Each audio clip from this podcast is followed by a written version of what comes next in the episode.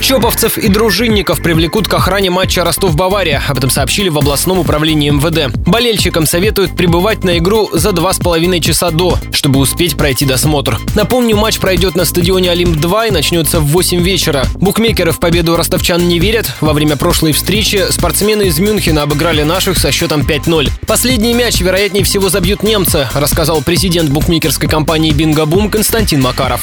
Фаворитом является Бавария. Коэффициент на победу 1,28. Коэффициент на победу Ростова 13,5. Ничья 6,2. Скорее всего, будет забито более голов. Коэффициент равен 1,65. Последний гол забьет Бавария. Предполагаемый коэффициент 1,26. Последний гол будет забит в интервале 7-7 по 90 минут. Это коэффициент 1,98. Те же, кто не попадет на стадион, могут посмотреть прямую трансляцию на Матч ТВ.